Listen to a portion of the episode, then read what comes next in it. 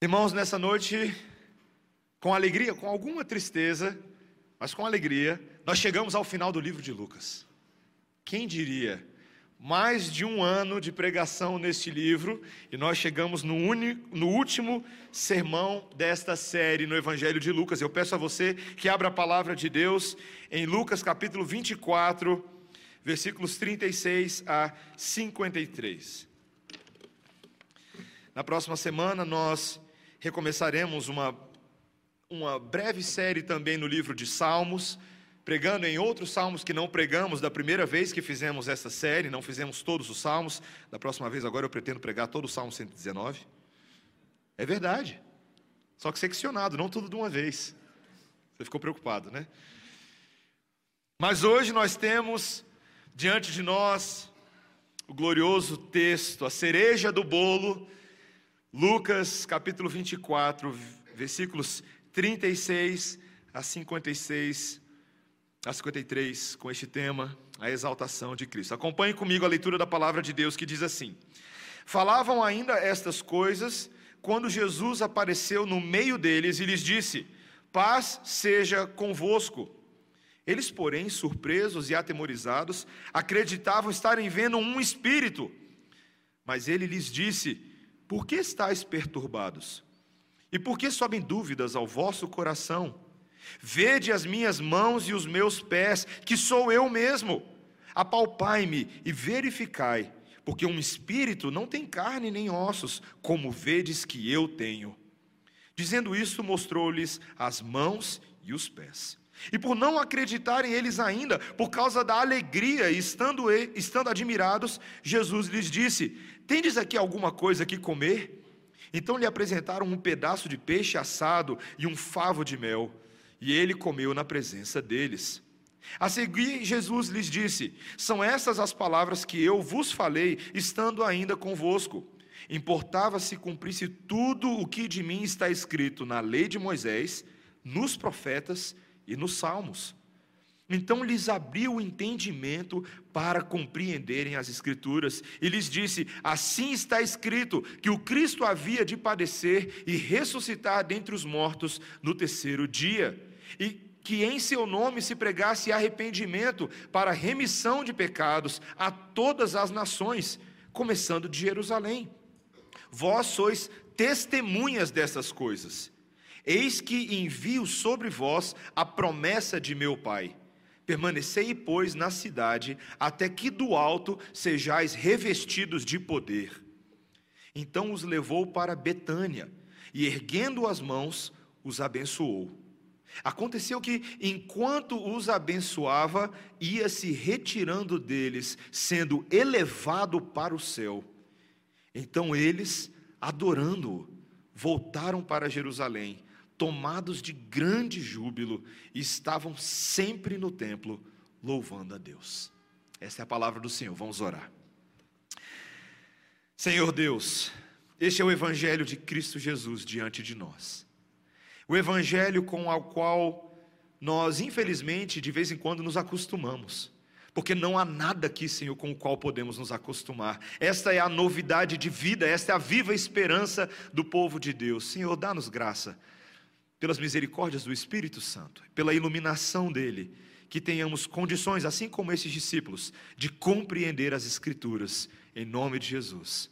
Amém.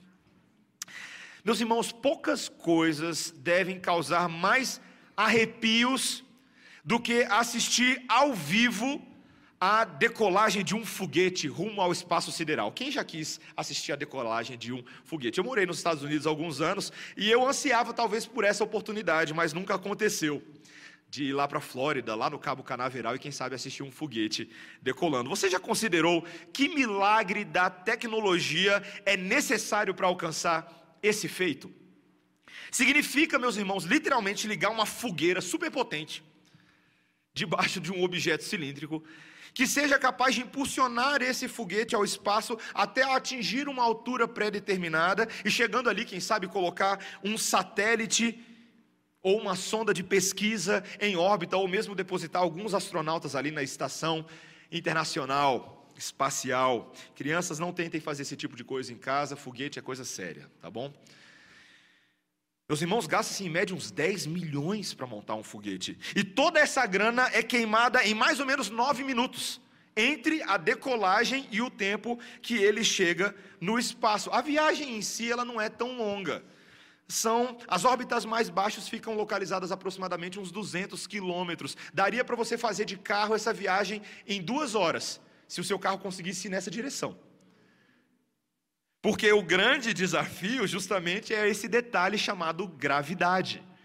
Não é fácil. A força que o planeta exerce sobre objetos, como um poderoso puxão para baixo, contínuo. Por isso, meus irmãos, que a ascensão de um foguete é um dos feitos mais impressionantes do desenvolvimento tecnológico humano. E por que, que o pastor está falando de foguetes? Porque esse texto de hoje, meus irmãos, nós estamos falando da subida de um poderoso foguete. O glorioso e vitorioso Filho de Deus, que ressurge dos mortos e decola às alturas. Por meio da sua morte, da sua ressurreição, da sua ascensão, Jesus vence a gravidade do pecado, que puxa os homens para baixo e agora ele lhes dá a eternidade. Essa doutrina preciosa dentro da reforma protestante, a doutrina da exaltação de Cristo, ela é uma das mais, de fato, importantes dentro da cristologia reformada histórica, é a cereja do bolo da nossa esperança, da igreja em todos os tempos, e não haveria nenhuma esperança para nós, se Cristo não tivesse feito isso. E esse texto mostra para a gente as etapas do lançamento desse foguete, a torre de comando do Espírito Santo está nos comunicando um ensino profundo em cada um dos, dos momentos e cenas do que está acontecendo aqui.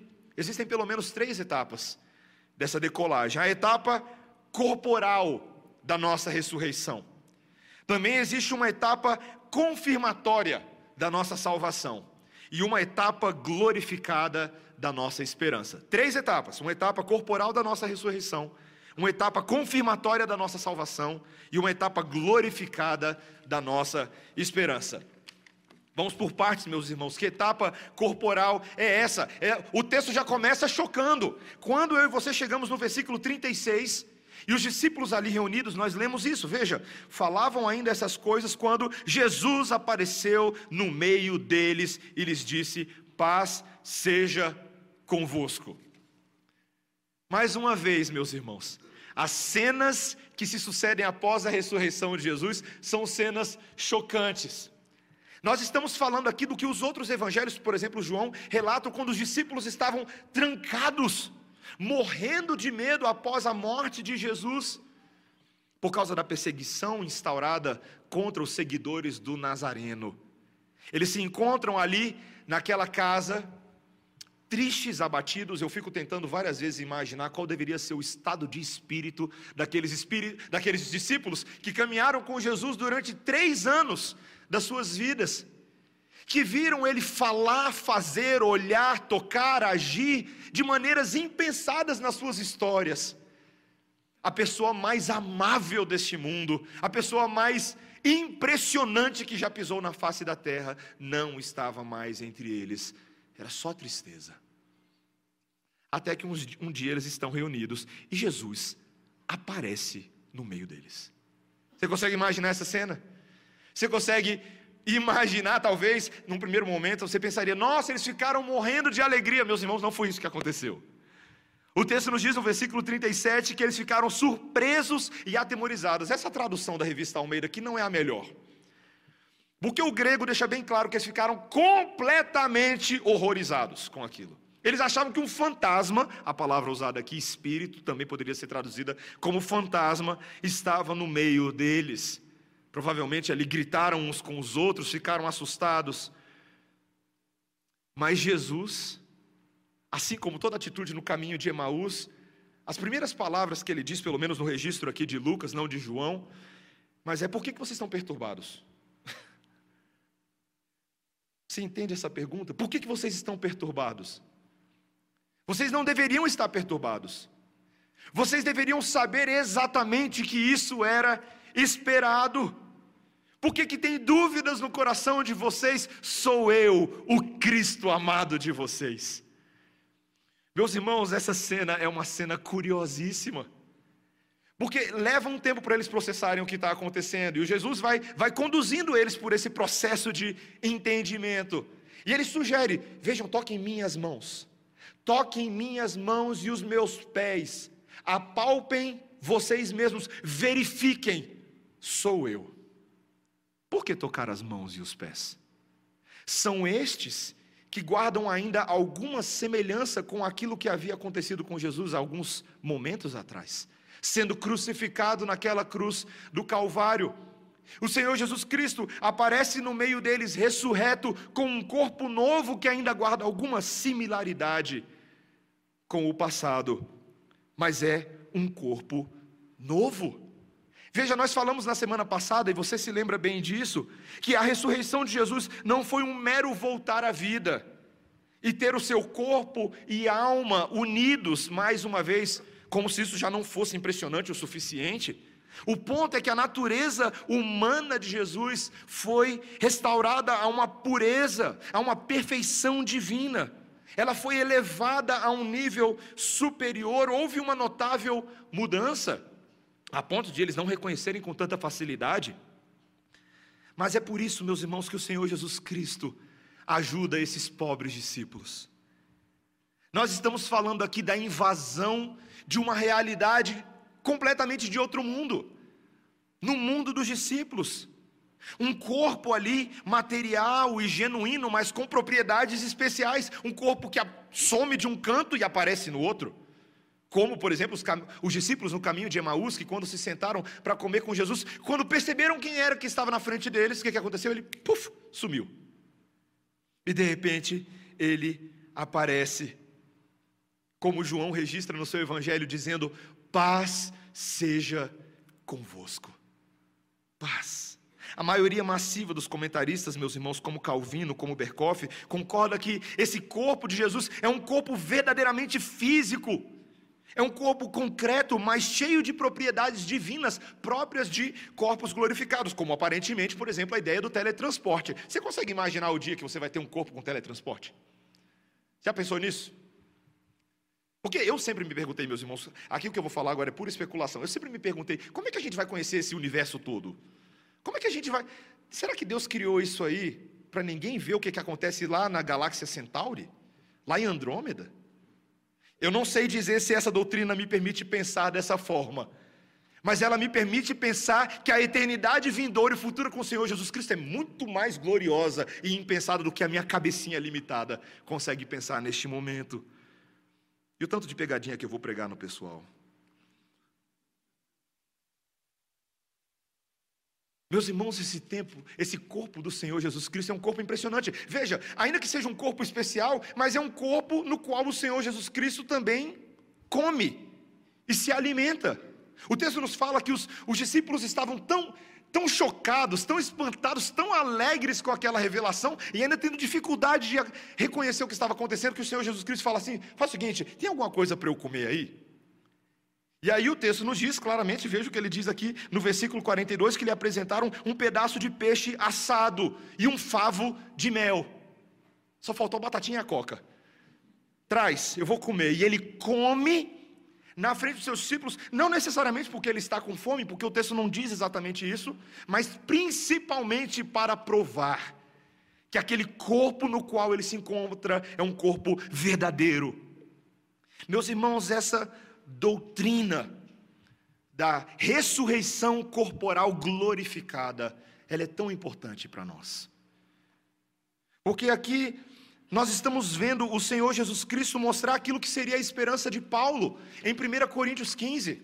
Quando no final de Coríntios o apóstolo Paulo aparentemente se encontra num debate que havia surgido na igreja, em que várias pessoas contestam essa ideia de uma ressurreição corporal. E lá o apóstolo Paulo começa a trazer um ensino diferenciado. Quando ele lhes lembra, no capítulo 15 de 1 Coríntios, versículo 40, também existem corpos celestiais e corpos terrestres. E sem dúvida, uma é a glória dos corpos celestiais e outra dos terrestres. Uma é a glória do sol, outra é a glória da lua, e outra das estrelas, porque até entre estrela e estrela há diferenças de esplendor. Pois assim também é a ressurreição dos mortos. Semeia-se o corpo na corrupção, ressuscita na incorrupção. Semeia-se em desonra, ressuscita em glória. Semeia-se em fraqueza, ressuscita em poder. Semeia-se corpo natural, ressuscita corpo espiritual. Já imaginou, meus irmãos? Um corpo sem defeito, bonzinho, bonzinho. Essa semana eu tive uma gripe, meus irmãos. Pensa numa gripe, uma gripe que me derrubou. Segunda-feira, temi que eu não conseguisse estar pregando hoje pela manhã. Estou aqui pela misericórdia e graça do Senhor hoje. Mas, meus irmãos, enquanto eu estudava esse texto, e a gripe me atacava, e a alergia, e eu tomava Alegra D e Coristina, eu pensava, como eu quero esse corpo. Como eu preciso disso, como todos nós precisamos da esperança que nos move de um dia nos encontrarmos incorruptíveis e perfeitos na presença de Deus. Isso nos alegra, meus irmãos. Esse tipo de doutrina nos traz alegria em meio à tristeza, nos consola, nos conforta. Nós precisamos nos lembrar dessas coisas que são eternas, mas não são abstratas. Quando falamos da doutrina da ressurreição, estamos falando de uma doutrina que, na verdade, dá concretude à nossa fé. Não uma doutrina abstrata, mas uma doutrina na qual o Senhor Jesus Cristo até come peixe frito. Isso nos lembra, meus irmãos, que o evangelho no qual nós não cremos não são um mero conjunto de ah, comportamentos abstratos, virtudes. Nós estamos falando da realidade de uma história que caminha para isso um corpo adaptado ao futuro. Essa era a primeira coisa que nós tínhamos para ver. Existe uma etapa corporal da nossa ressurreição. Mas também, meus irmãos, existe uma etapa confirmatória da nossa salvação nesse texto. O Senhor Jesus Cristo nos mostra, veja comigo aqui a partir desse capítulo 24, versículo 44, aquilo que ele já havia dito aos discípulos no caminho de Emaús.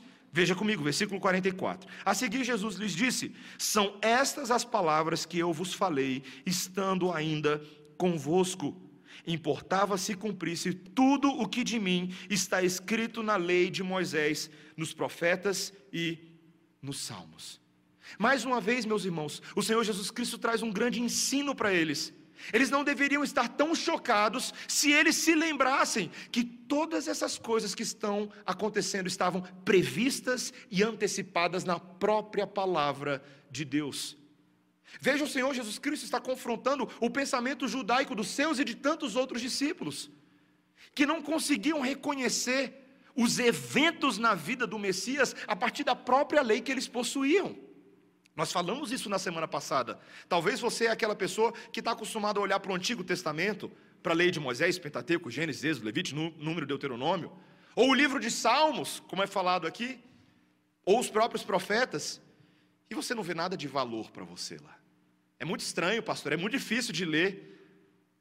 Mas nós reconhecemos, meus irmãos, que essa história de Israel no Antigo Testamento aponta para o Messias aponta para aquele que de fato viria segundo as profecias, cumprindo minuciosamente tudo o que Deus havia falado a respeito do Messias nas Escrituras. Eu tinha um professor no, no, nos Estados Unidos, Reverendo Elias Medeiros, alguns de vocês conhecem, professor brasileiro, mas missionário também. E eu lembro que uma vez eu fui na casa do Reverendo Elias e, e ele falou para mim uma coisa muito engraçada. Ele falou assim: Mateus, eu quero te mostrar um quadro que eu tenho no meu banheiro. Falei, que história é essa? Quadro no banheiro. E ele tinha, de fato, de frente para o vaso, ele tinha um quadro que ele, sempre que estava lá naquele momento no banheiro, ele ficava olhando aquele quadro. E aquele quadro era o cumprimento preciso das profecias bíblicas a respeito do Messias. Aquele quadro apresentava vários versículos desde Gênesis, vários versículos, nos quais ele tentava mostrar como o Antigo Testamento, minuciosamente em Cristo, cumpria aquilo que havia sido previsto no Antigo Testamento. Meus irmãos, eu fiquei impressionado com aquele quadro. Eu fiquei impressionado de perceber como a palavra de Deus não é qualquer documento. Ela não pode ser comparada com os tais documentos cosmológicos e apocalípticos que existem por aí, esses que preveem o fim do mundo o tempo inteiro. Sabe por quê? Porque a palavra de Deus, desde o princípio até os dias de hoje, tem cumprido exatamente, detalhadamente tudo aquilo que foi falado a respeito do Messias. Isaías capítulo 7, Isaías capítulo 9, Isaías 53, Salmo 110, Deuteronômio capítulo 18, Gênesis 3, 15, Gênesis 12, Gênesis 15, Gênesis 17, Gênesis 22, e por aí vai. E esses só são os textos que eu estou falando que existe um cumprimento direto. Fora todos os símbolos, tipos, imagens, personagens do Antigo Testamento que prefiguram e tipificam o Messias que viria: Moisés, Samuel, Davi, Josué. José, Jacó, Isaac. E até aqueles mesmos que a gente acha que não prefiguram muito, até como Raabe. Meus irmãos, o Senhor Jesus Cristo é o centro das escrituras sagradas. Ele é o centro. Qualquer pessoa que se proponha a olhar o texto bíblico e interpretá-lo de outra forma já está ferindo o princípio de interpretação das Escrituras, porque ele mesmo está dizendo que a chave hermenêutica, a chave interpretativa é olhar para Ele nas páginas sagradas. Eu e você devemos ler a Bíblia assim. Sabe, muitas vezes eu e você lemos a Bíblia como se a Bíblia fosse ah, um mero conjunto de regras moralistas para resolver um problema que eu tenho na hora. Aí você, você vai na caixinha de promessa, né? Você vai lá, tira um versículo bíblico do livro de Salmos, ahá, certo? E você usa aquele versículo. Mas é por isso que eu e você continuamos, vez após vez, aferir o significado das Escrituras. Precisamos ter olhos mais cristocêntricos, mais evangeliocêntricos, quando olhamos para a palavra de Deus, e era isso que o Senhor Jesus Cristo estava fazendo, ele estava consolando os seus discípulos com esse entendimento. Veja que cena interessante, meus irmãos. Logo após defender isso, o versículo 45 ele diz que então Jesus lhes abriu o entendimento para compreenderem as Escrituras. Até aquele momento eles não entendiam. Os próprios discípulos de Jesus liam mal a palavra de Deus. Mas agora os seus olhos são abertos. Agora eles veem, agora eles fazem. Ah! Então era isso. Era isso, meus irmãos. E sempre foi. Então, terminou. É isso, né? Agora acabou. Agora que a gente já sabe, pode terminar tudo, Deus, já sabemos. Mas na verdade, meus irmãos, esse não é o ponto final da história. Para falar bem a verdade, esse é o início de uma nova história. O Senhor Jesus Cristo aqui passa a entregar a eles agora uma responsabilidade que é derivada dessa verdade. Veja versículo 46. E lhes disse: Assim está escrito que o Cristo havia de padecer e ressuscitar dentre os mortos no terceiro dia, e que em seu nome se pregasse arrependimento para remissão de pecados a todas as nações, começando de Jerusalém. Vós sois testemunhas dessas coisas. Existe um algo a mais, um algo além, a história não termina em Jesus, muito pelo contrário há uma grande transição do primeiro bloco da antiga aliança para o segundo bloco da nova aliança. E nessa transição, estas testemunhas têm um grande papel. A pregação do arrependimento para remissão de pecados a todas as nações. O Senhor Jesus Cristo confia a eles uma missão, pois eles são testemunhas dessas coisas que aconteceram. Eles receberam da parte de Deus uma incumbência de dar continuidade àquela história da cruz e fazê-la se espalhar. Quando eu era adolescente, gostava muito de jogar jogos, sempre gostei. E um dos jogos que eu mais gostava de jogar é um negócio chamado RPG. RPG não é um jogo específico. RPG é uma categoria de jogos. Significa Role Playing Game. Significa que você está jogando um jogo, não é um jogo de tabuleiro, não é um jogo de cartas, é um jogo em que você tem que desempenhar um papel. Certo? Todo mundo tem um papel. Você está lá, tem três, quatro amigos, e vamos supor que um amigo seu é o mestre da história. E os outros três amigos, cada um deles é um personagem. Você tem lá o, o guerreiro, o arqueiro, o anão, alguma coisa assim, certo? Então esse mestre da história, ele vai lá e conta a história que ele criou, ou uma história de um livro. Ele começa a contar: olha, vocês estavam todos num castelo e vocês receberam uma grande missão de salvar a princesa. Estou inventando, tá bom? Salvar a princesa. Vocês acabaram de sair do castelo, vocês estavam descendo a escada, quando logo no portão vocês ouviram um barulho. O que, vocês querem fazer? Aí a gente conversa entre a gente, tudo na imaginação.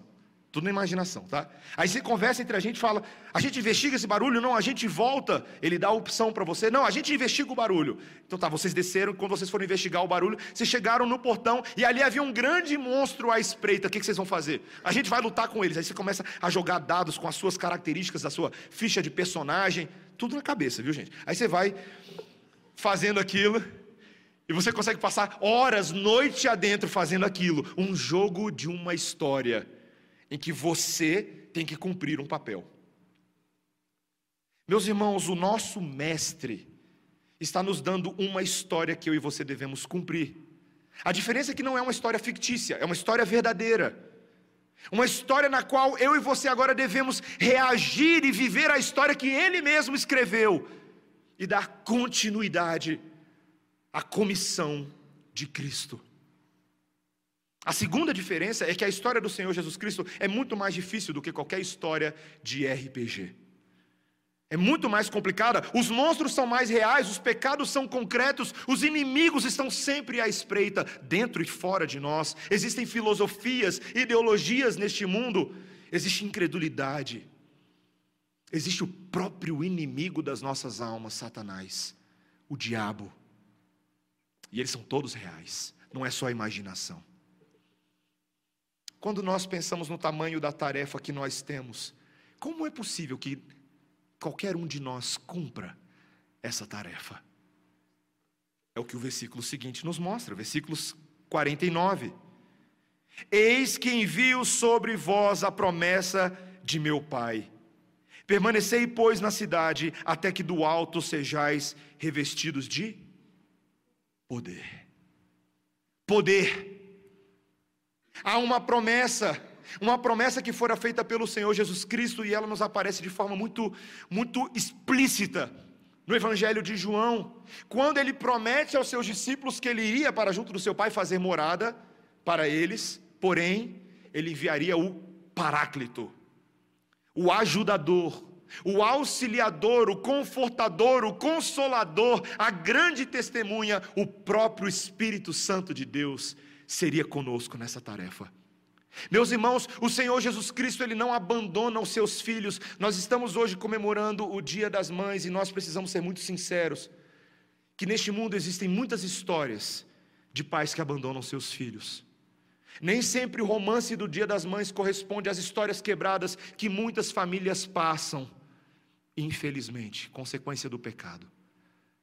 Mas, meus irmãos, o Senhor Jesus Cristo prometeu que nunca nos deixaria órfãos. Nunca. O presbítero Charles, de forma magistral, magistral, na oração pastoral de hoje, ele se lembrou que nem todas as pessoas compartilham de uma bela história com as suas mães. Que muitas mães não conhecem o Senhor Jesus Cristo, muitos filhos e famílias não conhecem o Senhor Jesus Cristo, e mesmo aqueles que conhecem vivem às vezes histórias desgraçadas, sem amor, sem cuidado. Mas nós temos, meus irmãos, em Deus um Pai verdadeiro que enviou o seu Filho para que nunca ficássemos órfãos. Não somente enviou o seu Filho, mas enviou também o Espírito que procede do Pai e do Filho. O Espírito Santo da promessa. Isso que foi reconhecido ao longo da história da igreja como a cláusula filioque nos grandes credos de Niceia, o credo constantinopolitano. Essa cláusula filioque de um espírito que vem para confirmar a obra do Filho, a obra do Pai, uma trindade plenamente envolvida numa missão e que me convida a mim e a você para a história da grande comissão de salvação neste mundo. Eu e você estamos nesta missão, nós somos missionários em nome de Jesus. E nós estamos empoderados pelo Espírito Santo de Deus que habita dentro de nós e no meio de nós, para que essa missão possa acontecer. Diferente de qualquer história de RPG, meus irmãos, que nós não sabemos qual é o final, Deus te deu o spoiler. Ele deu o spoiler a mim e a você, e nós sabemos o final dessa história. E é por isso é justamente porque nós sabemos o final dela que nós podemos viver cada etapa dessa história confiantes de que o nosso Deus vai conosco para que o nosso trabalho não seja em vão. Amém, irmãos? Que o Senhor nos dê essa coragem. E esse próprio texto que nós estamos lendo hoje, essa confirmação da nossa salvação, essa ressurreição corporal, são imbuídos de uma última etapa, a glorificação, que aponta para a esperança, uma etapa glorificada, que aponta para o spoiler, que aponta para o final. Veja comigo o que acontece nos últimos versículos, versículo 50 até o 53. Então os levou para Betânia e, erguendo as mãos, os abençoou. Aconteceu que enquanto os abençoava, ia se retirando deles, sendo elevado para o céu. Meus irmãos, quantas cenas chocantes podem acontecer numa única narrativa? Claro que essa narrativa não são de momentos que acontecem apenas um após o outro. O apóstolo Paulo nos mostra que houve um intervalo de 40 dias em que o Senhor Jesus Cristo ficou com os seus discípulos. Mas após 40 dias é isso que acontece, ele separa os seus discípulos em Betânia. E ele ali os abençoa.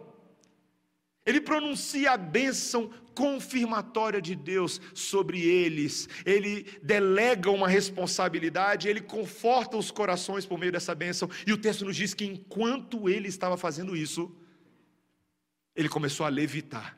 Eu me lembro, há um tempo, há uns anos atrás, surgiu um, um, mágico de rua lá nos Estados Unidos chamado David Blaine. Não sei se você já ouviu falar dele. Ele tinha uma mágica que ele, que ele ia para o meio da rua e ele tentava mostrar para as pessoas que ele estava levitando. Né? Ele usava lá uma técnica e, e a câmera também filmava de uma forma para mostrar a reação do pessoal, mas ele, ele ficava num ângulo e todo mundo acreditava que ele estava levitando de verdade. Gente, Jesus não é David Blaine, não. Jesus não levitou só três palmos do chão, não. Ele subiu às alturas diante de vários olhos, testemunhas oculares entre discípulos e transeuntes que ali estavam, que observam o Senhor Jesus Cristo subindo em glória. E lá em Atos, que também foi escrito por Lucas, nós temos o lembrete de que ele some entre as nuvens. E os anjos que ali aparecem anunciam que aquele que subiu daquela forma também voltaria daquela forma. Meus irmãos, essa doutrina da ascensão de Cristo, esse, esse detalhe, ele não ganha tanto destaque como outras doutrinas cristológicas, como a própria morte e ressurreição de Cristo. Mas nós precisamos entender que a exaltação total de Cristo envolve todas essas etapas. Assim como a humilhação de Cristo, que nós falamos alguns domingos atrás por ocasião da Páscoa, envolve a sua encarnação, a sua habitação entre os homens, o viver uma vida entre pecadores, uma vida perfeita, que envolve a sua morte e ser colocado debaixo da terra por ordem de Pôncio Pilatos. Essa foi a humilhação de Cristo. Também a sua exaltação envolve todas essas áreas. A sua ressurreição, o seu testemunho entre os discípulos como Cristo ressurreto e também a sua subida. Essa é uma esperança do apóstolo Paulo em várias epístolas, é uma esperança do autor de Hebreus, confortando os seus discípulos, mas o que ela significa na prática para a nossa jornada cristã? O fato de Jesus ter subido aos céus, o que ela significa? Ela significa várias coisas. Em primeiro lugar, meus irmãos, significa entender que Jesus saiu de um lugar para o outro assim, pastor? É óbvio. O céu não é uma ideia figurada, não é um símbolo, é um lugar real, é concreto, é como a terra.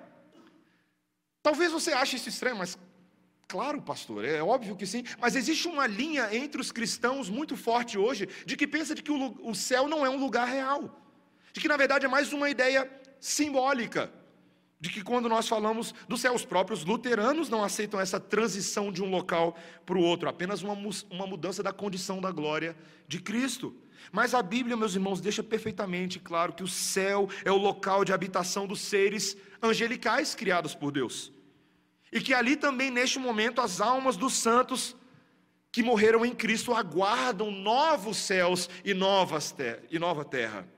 Isso está em Mateus 18, 10, 2 Coríntios 5, 1 e outros textos. Além disso, meus irmãos, a Bíblia ela dirige os nossos pensamentos para cima ao falar do céu e para baixo ao falar do inferno. Não é interessante isso? Ainda que isso também pareça um pouco figurado, mas significa que estamos falando de um local distinto. E falar dele em cima significa falar da sua superioridade, da sua grandeza, daquilo que lhe pertence. A gente precisa abraçar essa ideia com convicção, meus irmãos. Para nós não sermos como aquelas, aqueles adultos que tentam explicar para a criança por que, que o cachorrinho idoso e doente dela morreu. E diz que ele foi para um lugar melhor referindo-se à fazenda onde ele foi abatido, sabe? Não é disso que nós estamos falando. O céu é uma esfera celestial, espiritual e real. Essa é a primeira coisa. Mas também, meus irmãos, nós precisamos entender que agora o corpo do Senhor Jesus Cristo sofre uma mudança na sua própria natureza, que passou para a plenitude dessa glória celestial. É algo diferenciado, é algo que um dia haverá de se fundir com a realidade dessa terra e transformar por completo esta terra.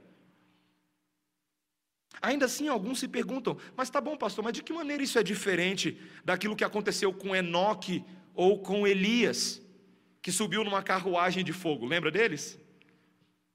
Meus irmãos, a ascensão de Jesus é distinta de qualquer outra coisa por causa do seu significado quanto à identidade de Jesus.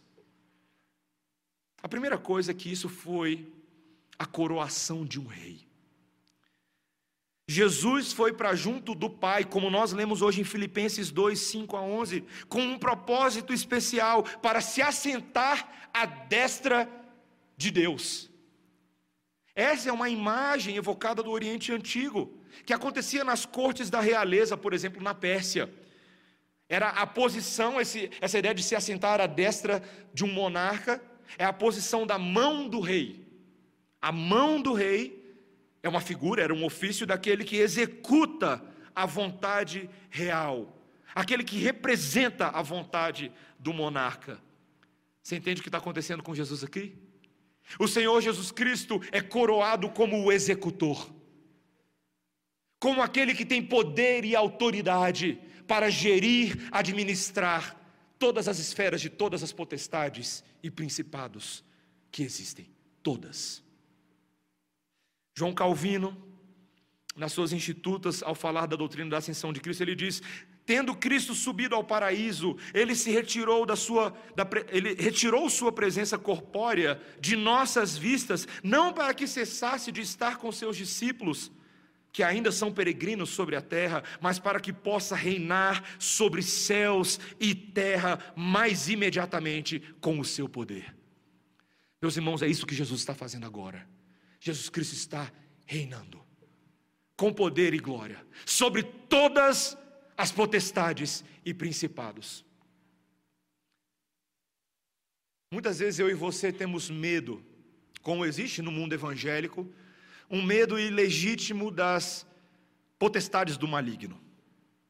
E sim, meus irmãos, nós não deveríamos fazer pouco caso delas, porque a Bíblia diz sim sobre batalha espiritual, fala sim sobre a ação de Satanás e seus demônios, mas, meus irmãos, o Senhor Jesus Cristo reina sobre as trevas.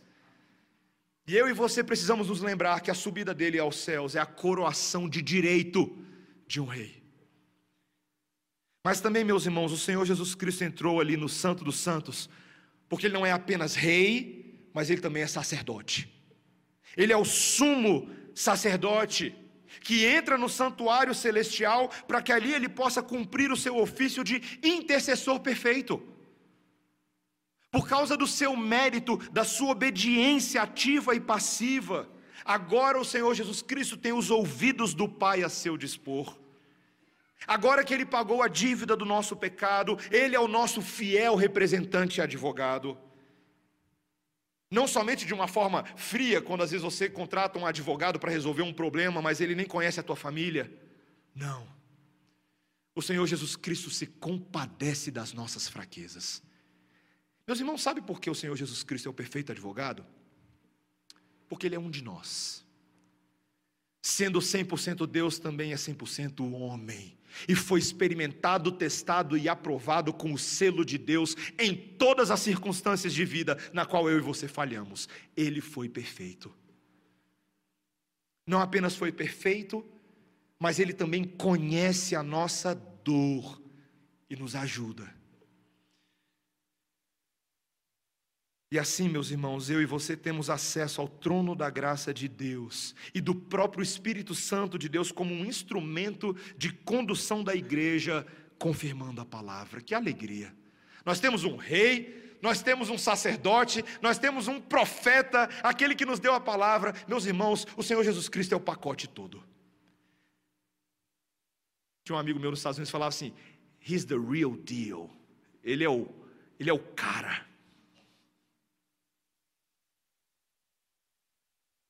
Meus irmãos, é por causa de tudo isso que o Senhor Jesus Cristo fez que eu e você temos esperança. Porque Ele sobe lá para preparar morada para nós. As almas dos santos estão na presença dEle, e eu e você moraremos na presença do Senhor. E Ele virá para nos resgatar, para mostrar a chave de casa e como entrar no nosso quarto.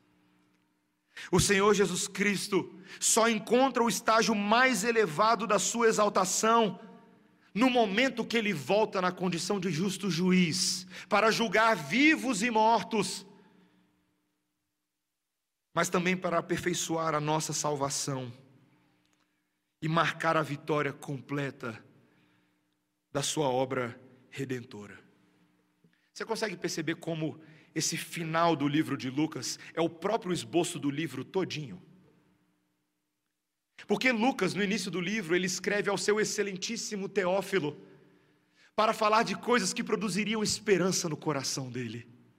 E ele conta todo o trajeto, desde quando o anjo anuncia de que haveria um ente santo fabricado no ventre de Maria, e ela canta de alegria quando ela ouve aquela promessa, e todas as pessoas que entram em contato com essa promessa cantam de alegria, porque enfim o Rei dos Reis estaria entre o seu povo, o Messias viria. Lucas, o médico, no seu evangelho, não registra qualquer ângulo de Jesus, ele registra o ângulo do Messias que veio para os perdidos como eu e você, os cegos, os coxos, as mulheres desesperadas, as que perderam filhos, ele vem para os endemoniados, ele vem para homens de alta posição no governo, como Cornélio, ele vem para todos os perdidos e que estão afastados de Deus. A sua história começa lá em cima, desce, vai até lá embaixo, mas ele sobe de novo. Meus irmãos, quando nós chegamos a esse final do Evangelho de Lucas, esse glorioso Evangelho. E se você já esqueceu sobre as coisas fantásticas que nós estudamos, as jornadas impressionantes nesse livro, eu sugiro a você que você recomece a ler ele todinho, hoje mesmo. Pode recomeçar. Você pode ouvir os sermões, você pode conversar com as pessoas. Mas, meus irmãos, esse Evangelho de Lucas, para mim, ele conta na minha vida uma história muito interessante, e que também tem a ver com um jogo da minha infância, não da minha adolescência mais, da minha infância. Eu fui relembrado disso esses dias, quando eu fui comer com os meus pais, num local e tinha lá esse jogo no chão, pintado, amarelinha. Alguém já jogou amarelinha aí? Você já ouviu o jogo de amarelinha, como ele funciona? Ele tem várias casas numeradas, certo? E você tem que chegar num objetivo. O que, que tem lá em cima? O céu, lembra? Antigamente tinha céu e inferno. Aí eu acho que eles não gostaram desse negócio de inferno, quando você perde. Aí eles mudaram para chão, terra, né? A amarelinha moderna e politicamente correta. Né? Mas eu lembro que quando a gente é criança, lá na minha escola, no Canarinho, a gente pulava amarelinha. E a amarelinha não é só um jogo que você tem que sair pulando as casas com um pé, dois pés, não. Ela tem uns obstáculos, lembra? O pessoal vai lá, coloca uma, uma pedra numa casa, aí você tem que é, pular do lado, pegar a pedra, guardar e tentar chegar no céu. Ouvi uma vez uma história de que existe uma versão da amarelinha que o pessoal coloca uma casca de banana e você tem que pisar em cima da casca de banana e não cair. Queridos, tem muita gente, muita gente nos nossos dias hoje, que acham que é possível você chegar no céu como se você estivesse pulando um jogo de amarelinha. Depende só da sua habilidade. Aí você vai lá, você pula uma casa e canta musiquinha, né? Tem uma musiquinha. Mas, meus irmãos, não é possível chegar no céu dessa forma. Sabe por quê? Porque a pedra e a banana não estão meramente no caminho, elas estão dentro de nós. O meu e o seu coração são entulhados de pedra e de banana, os obstáculos do pecado que nos impedem de ter acesso ao céu de Deus. Não tem como. Você pode tentar, assim como eu mesmo, sendo crente, nascido num lar evangélico, durante vários momentos da minha vida, tentei chegar no céu pulando amarelinha com os meus próprios pés. Não tem como. Pode tentar. Eu e você somos tão perdidos quanto os perdidos do Evangelho de Lucas. Estamos separados, afastados de Deus por causa da nossa rebeldia e da nossa transgressão. Não tem como. Meus irmãos, sabe qual é a única forma que eu e você podemos chegar no céu? Sabe qual é o único veículo que nos leva lá? Um foguete. Eu e você precisamos de um foguete. Um foguete que queima uma fogueira tão forte cujo combustível é a própria justiça de Deus no Filho de Deus sendo cumprida perfeitamente, de ponta a ponta, em todo o escopo daquilo que é necessário para que nós tenhamos um relacionamento com Deus. Eu e você precisamos de um foguete muito poderoso. O que é impressionante, meus irmãos, é que o Evangelho de Lucas nos mostra que esse foguete existe, e o seu nome é Jesus. E ele nos leva às alturas, meus irmãos. É nele, dentro desse foguete, que eu e você conheceremos novas estrelas novos planetas e um raiar de um novo sol, o sol da justiça sobre as nossas cabeças. Esse é o foguete que nos leva lá. Larga de pular amarelinha para chegar no céu e renda-se ao foguete que pode te levar lá. Confesse os seus pecados, porque nós somos as nações que precisamos de arrependimento. Confesse o seu pecado. Reconheça o tanto de banana e pedra que tem no seu coração e peça ao Senhor que tenha misericórdia de você. Meus irmãos, é somente depositando a nossa fé no Cordeiro Santo de Deus que tira o pecado do mundo que nós podemos chegar ao céu. Essa é a única forma. Que o Senhor nessa noite, meus irmãos, nos encha de esperança, porque logo adiante existe novos céus e nova terra. Eu sei que eu vou chegar lá, meus irmãos, eu tenho certeza absoluta disso, convicção. Nossa, pastor, como você é arrogante, como você tem coragem de falar um negócio desse? Meus irmãos, é simples, eu descobri que eu não consigo pular a amarelinha. Simples assim. Não dá. Mas Jesus consegue. E eu vou nos ombros dele, nos méritos dele, na graça, no sangue purificador dele, dependendo tão somente dele todos os dias da minha vida. E eu sei que eu vou chegar lá. Eu tenho certeza absoluta que eu vou ter um corpo zerado. Zero bala. Sem gripe, sem alegra de, sem nada dessas coisas. E o meu desejo, meus irmãos, é que por meio da pregação da palavra e da ação do Espírito Santo no seu coração, você também chegue a essa conclusão. Que Deus faça isso no nosso meio, meus irmãos. Que tenhamos essa esperança, amém? Vamos orar. Senhor Deus, este é o glorioso Evangelho de Lucas o Evangelho que conta a história da construção de um foguete capaz de nos levar às alturas. Senhor Deus, que obra maravilhosa o Senhor Jesus Cristo fez. Que obra gloriosa. De fato, nele, como os fariseus e os judeus logo perceberam, residia a autoridade do próprio Deus. Suas palavras não eram comuns, seus ensinos não eram ordinários, seus sinais, prodígios e milagres atestavam que este homem era diferenciado, porque de fato ele é o próprio Deus. Senhor, nós estamos aqui nesta noite com um único propósito, também como ouvimos hoje pela manhã: adorar a este Deus, o Deus que morreu e ressuscitou, o Deus que subiu e voltará. Senhor, é com as nossas vidas nessa hora que nós exprimimos louvor a Ti. Senhor, nós rogamos pelas misericórdias de Deus, segundo os teus divinos decretos, que esta salvação alcance a muitos nessa noite, Senhor.